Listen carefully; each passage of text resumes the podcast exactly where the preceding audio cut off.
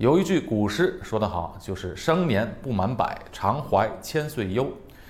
这句话的意思呢，就是劝人凡事要看得开一点，不必为那些毫无益处的事而烦恼。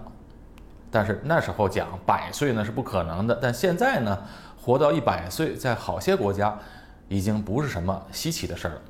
哎，比如在日本，百岁老人就已经司空见惯，七十早就不是古稀之年。那日本老年协会甚至动议，应该把年长者的定义从六十五岁提高到七十五岁。据预计，到了二零五零年，日本的一百岁的老人会突破百万大关。在二零零七年以后出生的日本人，平均可以活到一百零七岁。那日本这个社会早就开始普及百年人生的观念，也就是说，规划人生要规划到一百年，而不是几十年。人口老龄化带来的问题很多，也很复杂，并不单是国家将承受的医疗开支会越来越重，而且呢，还有养老金的问题。再有呢，整个人口结构的老化，不单是个人的老化的问题。那一个老龄化的人口的社会呢，除了对医疗服务有需求，也必然影响到整个社会的其他方方面面，比如住房、交通、就业、经济、生育、国防等等一切。哎，在日本就有一个小故事，啊，就说明老龄化带来的社会的变化。日本社会讲求敬老尊贤，各个地方政府官员都会慰问区内的百岁老人。首相府也有一个传统，就是啊，为每一位百岁老人赠送一个刻了一个大大的寿字的纯银盘。这是日本一九六四年举行奥运的前一年所定下的一个规矩。那时候啊，日本的百岁老人有一百五十三位，那国家经济腾飞，因此大家都认为给老人送纯银盘是美事一桩。毕竟百岁老人是非常稀奇的。可到如今呢，渐渐的情况变了。一九六七年有一百五十三位老人收到了银盘。到了二零一五年，有多少老人收到了呢？有两万个百岁老人收到了这个纯的银盘。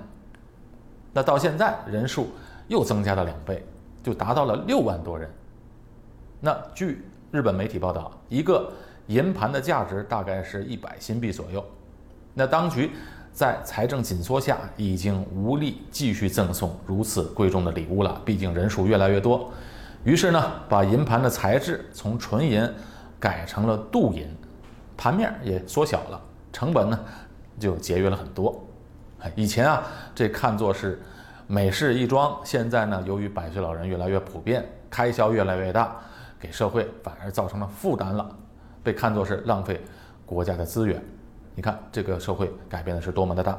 那在日本老龄化是非常严重的。那在新加坡呢，由于一直实行引进外来人才的政策，老龄化虽然。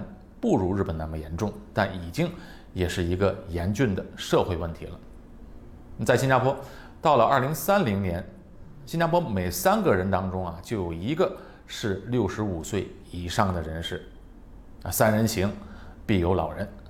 啊，当然，按照日本老年学会的标准，六十五岁的人应该成为中年人。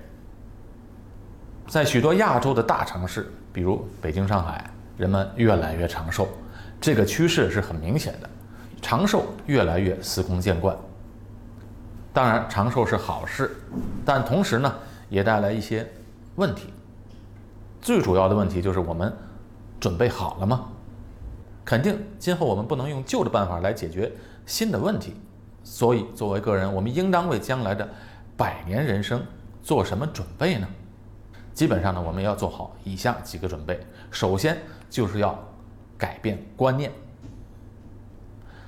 按照过去的观念，人生规划一般从出生到退休。如今，随着年寿的延长，退休后的规划尤其重要了。否则，很多人就无法应付退休后还有几十年的生活。过去我们认为退休后颐养天年，那是因为人均寿命短，活到六十多就差不多了。但退休后呢，过不了多久。人就走了，所以那时候自然退休就什么都不做了，体力上也支撑不住了。现在不同了，现在七八十岁的人还照样竞选总统，岁数那么大了还照样很拼，哎，不管是体力还是脑力啊，他们都非常敏捷。那为何不多做一点事呢？许多国家的法定退休年龄是六十到六十五岁，那在新加坡是六十五岁。万一活到一百岁呢？那整整过后三十五年的时间都无所事事吗？另外，法定退休年龄使人们不自觉地产生了一种错觉，以为一到退休年龄啊，就只能做一个闲人。啊，事实上，一个人的工作能力、经验和技能比体力更为重要。我们去看医生都愿意找一个年纪比较大、经验丰富的大夫，那其他行业呢，也需要富有经验的人士。第二点，我们要准备的就是提升我们的技能。过去我们常说要有一技之长，要有一技之长来养活自己。现在呢，科技日新月异，一项技能肯定不足以应付一百年。那在不同的人生阶段，必须要有不同的进修啊，不同的事业，才能把这一百年的人生填满。这也是新加坡政府投入大量的资源，一直在做终身学习计划啊。五六十岁学一个新技能，并不算太晚，因为呢，以后的日子还长着呢。而且以后也不用担心年纪大了找不到工作，因为今后谁都不比谁年轻多少，而且年长的人多，年轻的人少。再有呢，一个就是退休后的钱从哪里来呢？一定要把财务规划好，这是一个非常现实的问题。将来年纪大了，医疗支出费用肯定会比年轻的时候开销越来越大。另外呢，养老金问题怎么解决呢？如果人生拉到一百年那么长，按照二十五岁开始工作，六十五岁退休的话，工作的时间为四十年。那换句话说，要用工作四十年的时间赚七十五年的生活费。哎，这赚的钱还不光是养活自己，还要包括抚养子女和家庭的等等费用开销。很显然，按照以前的方式，肯定是不行也不够了。人们越来越长寿，哪个国家的养老金制度都不够用。养老金、医疗保健的费用那是一个无底洞。但其实很多人啊，并没有意识到这个问题，到现在还没有意识到。现在人们都太忙了。每天忙工作忙家庭，不知不觉的几十年就过去了。到了岁数大的时候才想这个问题，那就晚了。刚才提到的要改变观念，这是一个刻不容缓的事情。每个人都要为自己的将来的年长时候的生活负责，哎，而不是让国家负责，也不是让子女负责。那有什么办法来解决这个两难的问题呢？其实。不外乎就是两个方式，第一就是要延迟退休，第二呢就是要尽早理财。其实我一直鼓励大家就是要永不退休。我一直强调，我们应该永不退休。能工作它不是坏事，如果能够利用自己掌握的知识和技术一直工作下去，而且能够做自己感兴趣的工作啊，那是再好不过的事情了。利用自己的专长。做自己喜欢的事情，最好能够将来年长的时候，不是为了钱工作，而是为了自己的兴趣而工作，那又有一个收入，那是最好不过的事情。当然，如果在自己还比较年轻的时候做好理财规划，让自己在将来年长的时候有一笔能够维持终身的养老金和医疗保健储蓄，那是非常必要而重要的事。根据数据，在日本。一对夫妇退休后，每个月要起码有大概二十二万日元，约合两千六百多块钱新币的，才能维持基本的生活。那有一些老人呢，因为年轻的时候存款不够多，到了年老的时候，每月的生活费远低于这个数字，而造成了生活的窘迫。在新加坡呢，一对夫妻如果维持每月的生活的基本开销啊，我看也要两千新币左右。哎，这是最基本的。根据 CPF 公积金局官网上的数据，在公积金养老的制度下，六十五岁的时候，养老账户上有四十万左右的新币，能够终身每月领取两千元左右的新币。如果在六十五岁时达到大概四十万新币的数字，那就要在五十五岁的时候，在公积金养老账户上有二十七万左右的存款，这样作为退休的费用。那一对夫妇每月两千新币的生活费够不够呢？见仁见智，每个人的情况不同。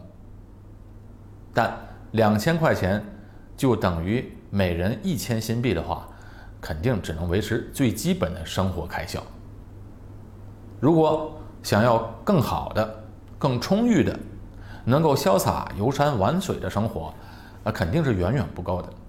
所以，及早规划是多么的重要。那如果刚才这对夫妻呢，每人在五十五岁的时候，在公积金账户都有二十七万左右的存款，那六十五岁的时候，每人都能有两千左右的收入，每月一直拿到终身。那加起来，这对夫妻每月有四千块钱的话，那生活质量那就提高了整整一倍。所以要善用公积金。公积金制度是非常好的制度，利息是非常高的，而且是无风险的理财工具。往公积金账户里面存钱，又能扣税节税，那为什么不好好利用呢？其实很多人说公积金比较复杂，而且功能很多，但其实它最大的功能、最重要的功能只有一个，那就是退休规划。所以尽量不要用里面的钱去付房贷和其他的开销，把钱存在里面。享受无风险的高利息，那是最划算、最明智的选择。除了养老金之外，公积金的保健账户也是必不可少的。目前，六十五岁的时候，保健账户要有六万新币，那在二零二一年的时候就要调高到六万三千新币，就能有一个终身的基本的医疗保障。当然，这是最基本的。如果想要更好的、更加充裕的保健和养老基金，就要在财务方面做更深入、更全面、做更早的规划。除了公积金之外呢，也有一些风险稍微高一些，但预期回报更高的投资，我们可以做这些投资。当然，前提是必须要把公积金的基础打好，先打好根基，再追求更高的回报。我在 YouTube 上的节目啊，讲了不少的关于理财的内容。节目啊有很多，只要在节目下方选择新加坡理财的那个板块，就可以看到我所有关于理财知识的分享。请大家关注理财的内容，这些都是非常实用的知识。知识才能创造财富，这句话说的一点没错。所以，请大家尽早掌握这些知识。好，感谢大家的关注，我是高宁远，在新加坡，我们下期节目再见。